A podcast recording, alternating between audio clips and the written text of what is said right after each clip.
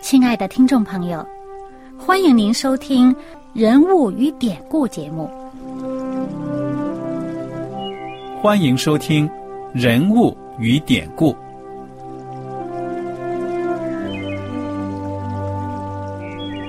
听众朋友们，当你读圣经的时候，不知道有没有过这样的想法？生活在几千年前的圣经人物，与我们这生活在二十一世纪的人有什么相关吗？那些古时候缔造了历史的伟人们，只是些令我们感叹而望尘莫及的对象吗？那些败坏了品德的小人和有负圣托的失败者，难道只是为了让我们嗤之以鼻吗？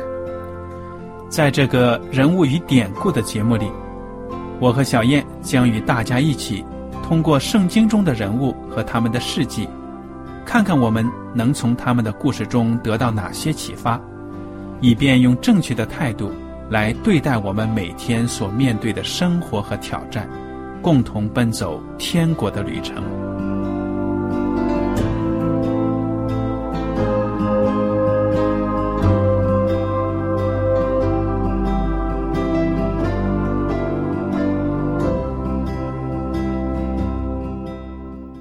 听众朋友们，你们好，我是艾德，我是小燕，大家好，很高兴又能跟您在一起呢，来研究圣经当中的人物与典故。记不记得上一讲我们讲的故事啊？就是讲到了士师记第七章基甸的故事了。我们刚听到这个兴头上，基甸呢，在上帝的带领之下，拣选了三百个勇士，要去跟这个米甸人作战了。那么当时呢，刚开始，基甸一呼应呢，他周围的这些以色列的支派啊，呼呼啦啦的，一下子来了三万两千人，要打仗啊，打群架啊，这是三万两千人呢。但是上帝说不行，你们人太多了。哎，你说我们一般人的这个思想啊，打仗的时候。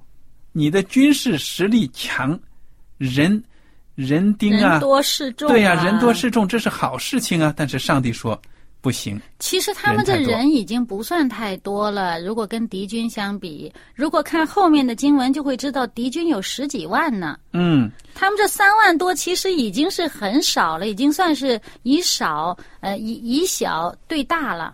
所以我们就看出呢，上帝办事的方法呢，跟我们人不一样。嗯，我们人的思维以为这样子才能做成事情的，上帝偏偏跟你跟我们说呢，我跟你们的方法不一样。原因是什么呢？上帝说了一句话。对了，那就是第七章的第二节，嗯，后半句，耶和华对基甸说：“跟随你的人过多，我不能将米甸人交在他们手中。”免得以色列人向我夸大说：“是我们自己的手救了我们。”现在你要向这些人宣告说：“凡惧怕胆怯的，可以离开基列山回去。”于是有两万两千人回去，只剩下一万。我不敢想象当时的情形怎么样啊！哇，这三万两千人排好了，站在那里。基甸说：“你们听着啊，谁心里面……”打鼓了，谁心里面没有把握的，你们就回去吧。呼呼啦啦走了两万两千人，哇！我觉得这个也真的是够丢面子了啊！那些人不知道咋想的，反正给机会了。现在如果打仗的时候逃兵，那抓住被处死都可能的。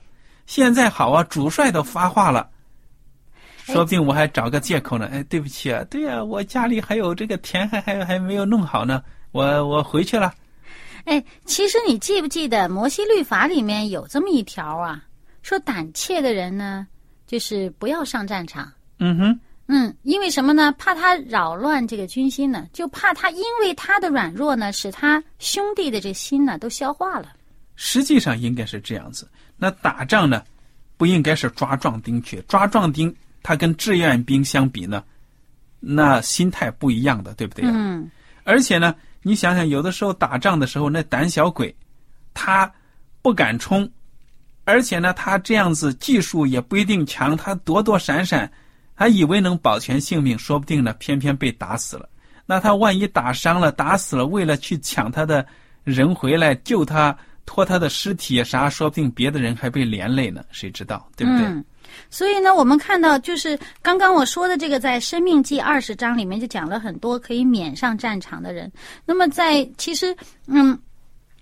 在这些呃人当中呢，有一些可能真是就是害怕啦，呃，有一些呢可能呃看着别人的这个面子啊，好像哎你去了我不去也不好啦，或者有一些人呢真是心里边比较有牵挂的，呃家里有些什么事情啊有牵挂的，嗯，所以呢在这里面呢，这个嗯上帝呢就告诉基甸说，你呀精兵就可以了，那心里边有牵挂的或者胆怯的，那这个。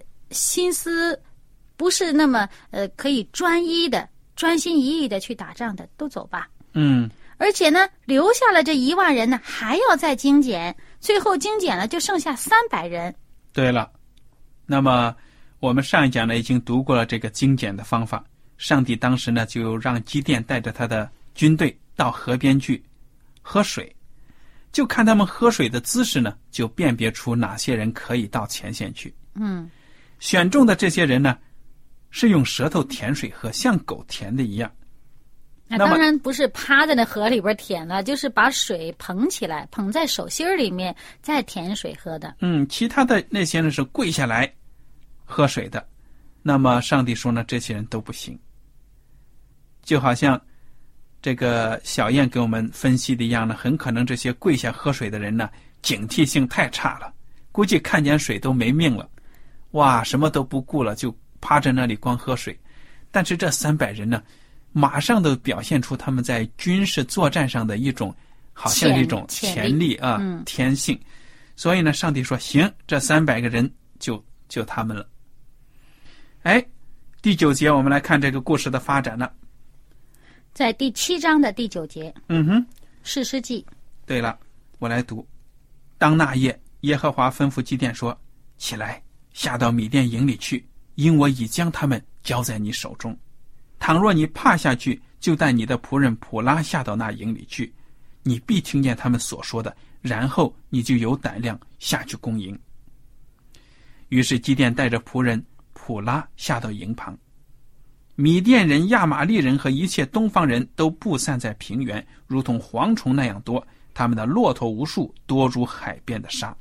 哎呀，数不清啊！你说这基甸带着一个可以说是贴身的副官呢，仆人，就到这敌营里面深入敌营，哇，这胆量也是实在了得呀！他只是到那个营边上去了。嗯哼，那么那么其实呢，是这些敌人呢都在平原，而他们呢是在山上。嗯，那么不管怎么样呢，他带着他的副手呢，就到了这营里面。哎，很巧，第十三节说，几点到了，就听见一人将梦告诉同伴说：“我做了一梦，梦见一个大麦饼滚入米店营中，到了帐幕，将帐幕撞倒，帐幕就翻转倾覆了。”你看他做着什么梦啊？乱七八糟，什么大麦饼，一个烧饼滚进来，把这个木给撞倒了。你想想，这个其实也是有意思啊。那大麦饼面积有多大？肯定不大了，那滚进来，那帐篷多大，把帐篷给撞翻了。嘿，你说这个梦做的真奇怪。十四，那同伴说，这不是别的，乃是以色列人约阿施的儿子基甸的刀。上帝将米甸和全军都交在他的手中。哇，你看这个有做梦的，有解梦的。哎，基甸一听，这话跟上帝讲的原话一模一样啊。已将米店和全军都交在他的手中。对呀，这个是给这个基甸很大的信心。可是我这 想想，这个敌人的这个想法也是奇怪哟。就他怎么就能把这个大麦饼跟基甸联系到一块儿呢？而且当然是圣灵的感动啊！难道圣灵就不会感动敌人吗？圣灵可以感动任何一个人的。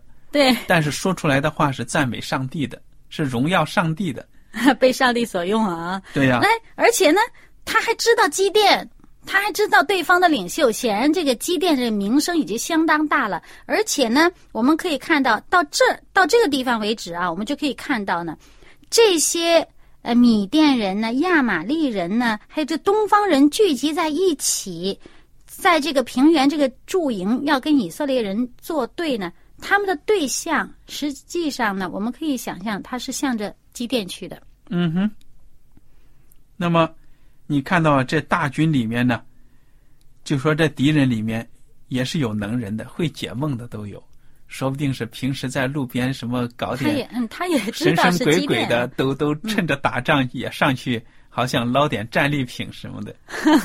你想象力真丰富。第十五节，基甸听见这梦和梦的讲解，就敬拜上帝，回到以色列营中说：“起来吧，耶和华已将米甸的军队交在你们手中了。”于是基甸将三百人分作三队，把角就是号角和空瓶交在个人手里，瓶内都藏着火把，吩咐他们说：“你们要看我行事，我到了营的旁边怎样行，你们也要怎样行。我和一切跟随我的人吹角的时候，你们也要在营的四角四围吹角，喊叫说：耶和华和基甸的刀。哎，你说耶和华和基甸的刀，那个人做梦，这刚刚做了吗？跟同伴儿嗯，说，你说他这梦的传得多远呢？传得多快呀、这么不过呢，快就已经传遍全营了。不过呢，你要看这个中文的圣经的翻译的“刀”这两个字呢，点的是虚点，说明是加上去的，原文的里面不一定有。嗯，那就是说耶和华和基甸，最起码这两个圣名啊，就是说耶和华上帝圣名，还有他仆人拣选的仆人的名字。嗯，因为在过去，我们也不能否认，就是在那个时代呢，他们族与族，嗯对啊，族与族之间打仗呢，就好像每个民族有自己的神一样。嗯那有的中国古代也是这样子啊，打的那个旗啊什么的，有的也是自己拜的偶像那种，。这个是他们这个以色列军队的这个将领吧？嗯以色列军队的领袖就是基甸。那么我们也知道，之前也讲到呢，呃，这个其他国家的那个呃大将军啊，什么什么西西拉或者什么什么啊，那么大家都知道呢，带领以色列军队的呢就是基甸。嗯那么，因为为什么我前面讲呢？说这些人可能他们就冲着基甸来的，嗯哼，因为什么呢？因为也有可能呢，就是因为他呃这个毁了这个巴利，而且他有一个绰号嘛，叫做耶路巴利嘛。嗯那个耶路巴利意思就是说，说他拆了这巴利的坛呢，叫巴利来与他争论，嗯就是说他是与这个巴利作对的。那么在以前呢，呃，这个那个地方的人呢，嗯，有一些就属于啊，你与我所拜的这个神作对。嗯那么呢，是不是就意味着啊，你呢与我们这个维护这个神的这些人作对？对呀、啊，那是不是就与我们这些拜巴利的这些这些民族啊啊这些呃这个政权呢作对呢？所以他们的战争呢，也可以说是宗教的冲突、宗教的战争。某些情况下，这个宗教时常会引起呃那个年代的人呢呃发起战争的。嗯哼，那么我们看到呢，其实后来真正圣经记载呢，他们冲到这个营中，喊着耶和华和基甸的刀呢，这个翻译没有用用虚字，说明呢，在这前面第一次翻译的时候呢，是参照后面把这个字加上去的，有可能。嗯好，不管怎么样呢，基甸就带着他的人呢来了。第十九节说，基甸和跟随他的一百人，也就是说分成三族了嘛。基甸带一百，嗯在三更之初才换更的时候，来到营旁，就吹角打破手中的瓶。三队的人就都吹角打破瓶子，左手拿着火把，右手拿着角，喊叫说：“耶和华和基甸的刀！”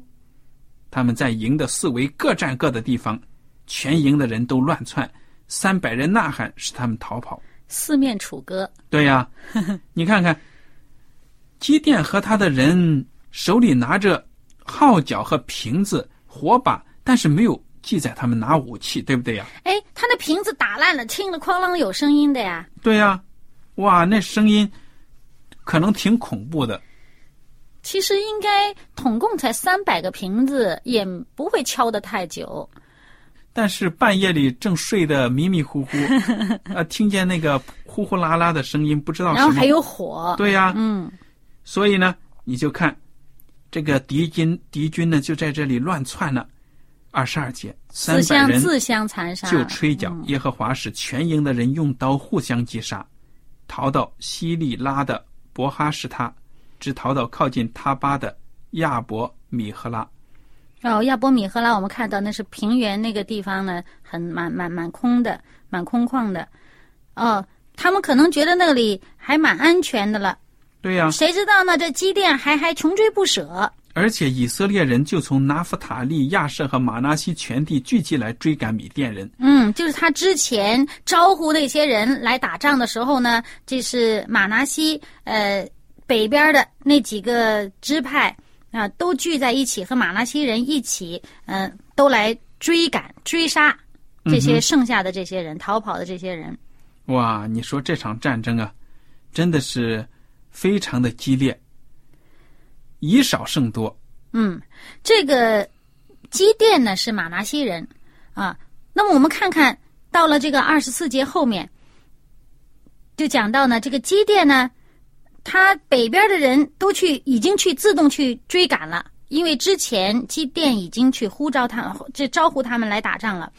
好了，现在他又打发人去走遍以法连山地，说：“你们下来攻击米甸人，争先把守约旦河的渡口，直到博巴拉。”嗯哼，对，他就去找这个他们南边的以法连人。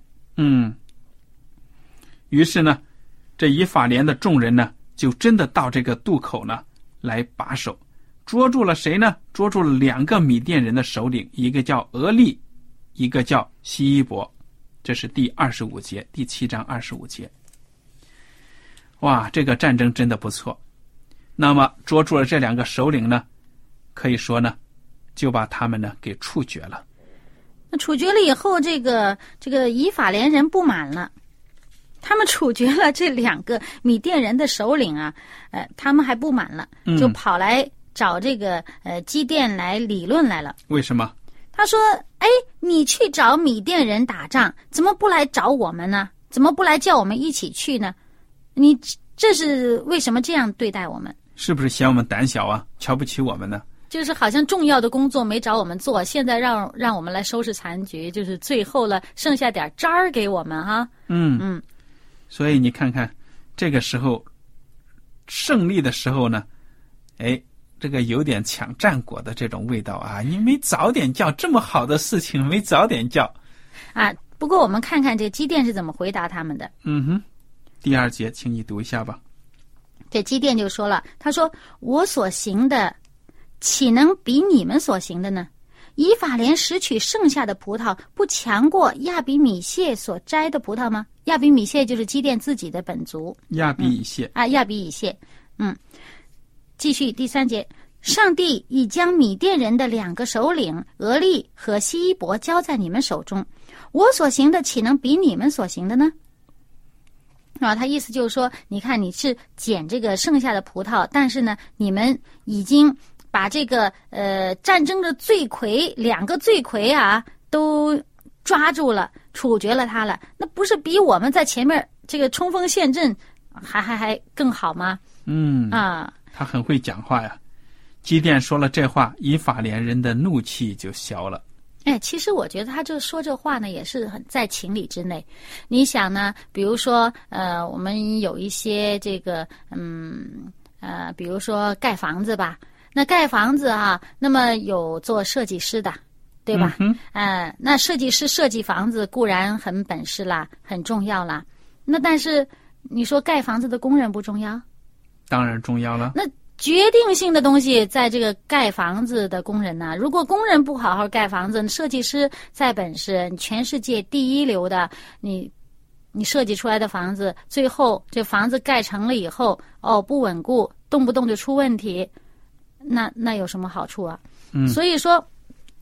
这个呃，在这个战争中，这是一个大家集体参与的一个一件事情，嗯每一个人的位置都是重要的。嗯不管他是参与的哪一个部分，不管是从哪一个时期加入的，他参与在其中了，他的贡献都是不可以取代、不可以磨灭的。嗯哼，对呀、所以大家都一同参与了这场战争。那么我们现在这个呃，这个传福音的事工也是一样，我们生活当中、工作当中各种的这个工作、这个团队的合作也是一样的道理。嗯哼，有的时候真的是这样子的。那有的出去传道呢，传呐、传呐、到最后收割的不是这个不倒家，而是其他的人，对不对呀、嗯嗯嗯难道就因此而说，哎，这可是我的成果，你们怎么给收去了？其实不应该有这样的纠纷的。嗯同是为天国做工嘛，大家各有各的份。那布道家讲道在台上讲道，如果没有那些幕后的支持人员，那也是不会成功的呀。嗯所以我们大家都应该这样子想。好了，接下来这个机电还有作战这个没有完的这些情节究竟是什么呢？小燕给我们讲一下好吗？嗯。那么我们见到呢，这有两个首领已经被处决了。嗯哼，那么其他的人还有，那么他刚刚我们讲到，他已经逃到一个呃，这个叫做亚亚亚伯米和拉这么一个地方，就是已经有很多的敌军逃到那里去了。那么这个基甸，他所带的这个三百人呢，就乘胜追击。继续往那边去追，不过我想敌人可能觉得，哎呀，我已经逃到离战场好远了，嗯啊，真是离得好远了。照理说他们应该不会追了吧？谁知道呢？这基甸带着三百人还照样追，啊，他们呢就是过了河，过了约旦河，虽然非常的疲惫，但是还是追赶。那么他那时候他就经过一个叫做舒哥这个地方，这个城，嗯就在那个城里面呢，就求舒哥人说啊，嗯，可不可以拿饼来给我们？呃，这个我们这些人已经很疲乏了，我们在追赶这个米甸人的两个王，还有两个王，嗯叫做西巴和萨木拿。哎，谁知道舒哥这个地方的人竟然这个首领啊，竟然回答说说西巴和萨木拿已经在你手里，你使我们将饼给你的军兵吗？嗯哇，怎么这样的态度啊？嗯可能他们是不是已经觉得，哎呀，这个基甸是不是，呃，才三百人去追人家那么多人？那么我们看后面的圣经就会看到呢，呃，他们去追的人呢有多少？在逃的那些还有一一万五千人呢。这是这两个可以说这个逃走的王所跟随的他们这些军队了。哎，就是在逃的这些人，嗯啊，他们逃跑的这些还有一万五千人呢，而基甸就带着三百人去追了。嗯那可能呢，这舒哥这地方的人可能心里边就在这个这个压啊，看看我这个应该压在哪一方。可能自己心里边在想，哎呀，我是支持这个呃基甸还是支持什么？他心里想，哎呀，这个这个我不支持你了。嗯。那么不管怎么说吧，那么这个机电听了他这话了，就是嗯，马上就说，那么你说这种话，就好像是这个风凉话似的哈，嗯好像你你与你无关，我们做这事与你无关，你就完全不不放在眼里边，好像在那看热闹还是怎么着的。好，那么当我得胜回来的时候，那我要处罚你们呢。我觉得这当地的人呢是有点不识时务。你眼看着人家胜利的军队从这里经过啊，人家给你要点东西，你还不赶快识时务？那那如果这么说的话，那就显然他们是对耶和华上帝没有信任。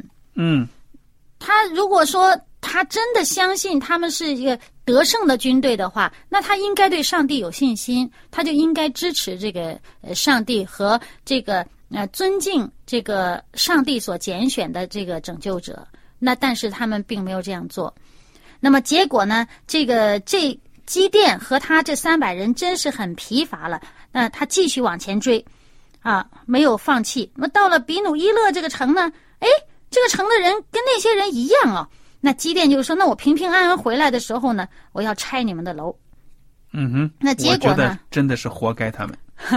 结果呢？事实上呢，就是这个圣经在第十节就告诉我们说，那时候已经被杀的敌军有十二万，而他们追赶的人呢有一万五千人啊。就是到最后呢，他们就是得胜回来了，把这个西巴和萨木拿这两个王呢都给杀了。对，那么回来了以后呢，也照着他所说的处罚了那两个城。所以我觉得这个故事情节呢，虽然没有特别大的这个属灵的含义了，但是我觉得你做人的，你不识时务真的是很糟糕的。连耶稣基督也讲了，你盖房子能不坐下来盘算盘算吗？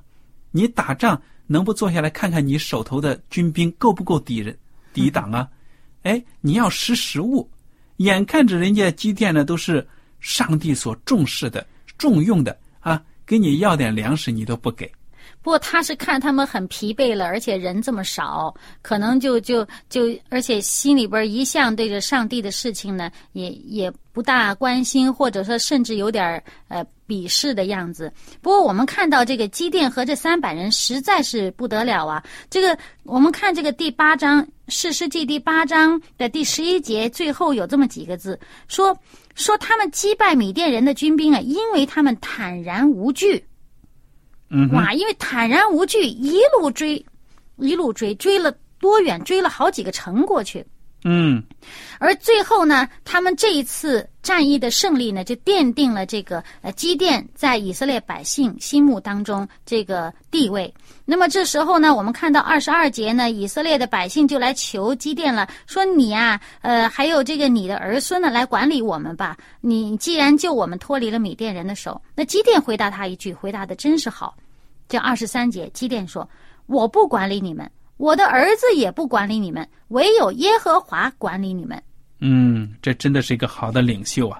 有的如果是属世的人呢，会说：“哎呀，太好了！你看看，我可以称王称霸了。”但是人家基甸没有这样做，而是说呢：“上帝管理你们。”嗯，那么基甸在位的日子呢，国中太平四十年。后来呢，基甸也就寿终正寝了。这就是。是《史记》第八章所记载祭奠的故事。那么还有一些祭奠以后发生的事情，那么我们下一次再给大家一起分享。好了，今天大家有什么问题和想法呢？我们欢迎您写信来。我们非常感谢大家的收听，愿上帝赐福带领你们。我们下次节目呢，再会。再会。喜欢今天的节目吗？若是您错过了精彩的部分，想再听一次，可以在网上重温。我们的网址是 x i w a n g r a d i o 希望 Radio，或是找旺福村也可以找到。记得把好东西介绍给您的朋友，与他一起收听。